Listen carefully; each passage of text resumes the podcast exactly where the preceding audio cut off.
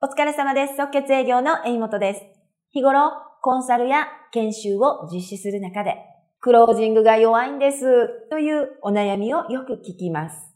先輩に教えてもらったクロージングを実践しても考えますって言われちゃうんです。という方もいらっしゃると思います。何が原因か、今日はそこをお話ししてみます。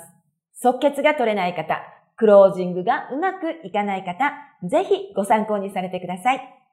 即決営業いいお話を聞かせてもらいました。一度検討してからお返事をします。これ一番嫌なフレーズですよね。これを言われると大半の営業マンはクロージングができていないと自己判断してしまいがちです。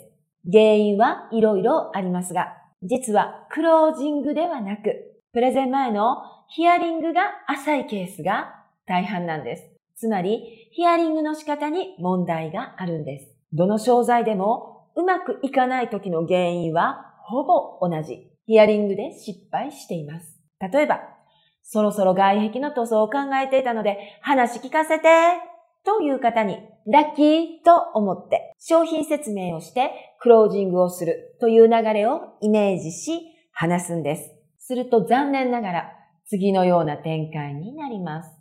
いいのはよくわかりました。ではまたよく考えてから、検討してからお返事します。と、一番嫌な結果になってしまうんです。なぜこうなるのか。ニーズに食らいつくタイミングが早いということなんです。ニーズに早く食らいつくと考えてからお返事しますとなってしまうんです。これ、売れない時によくやってしまっている失敗です。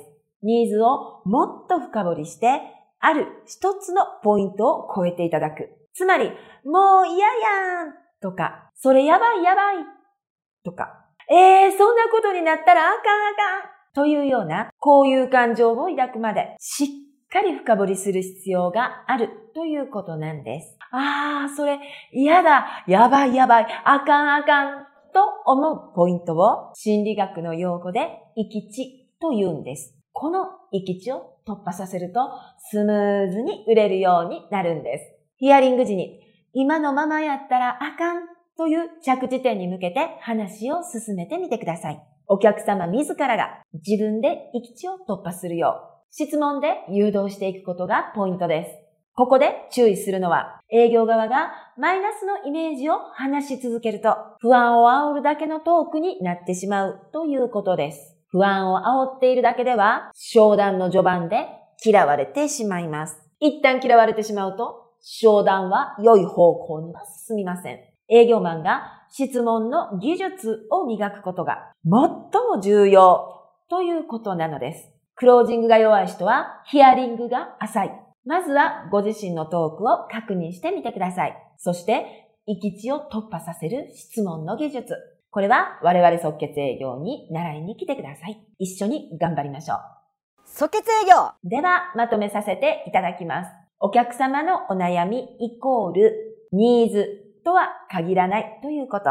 悩みを深くすればするほど商品は売れます。行き地を突破させればお客様自らゴールに入ってきます。背中をポンと押してあげる程度のクロージングで契約になるケースが多いんです。行き地を突破させる質問の技術、しっかり磨いていきましょう。あなたの制約率、即決力が上がることを願っております。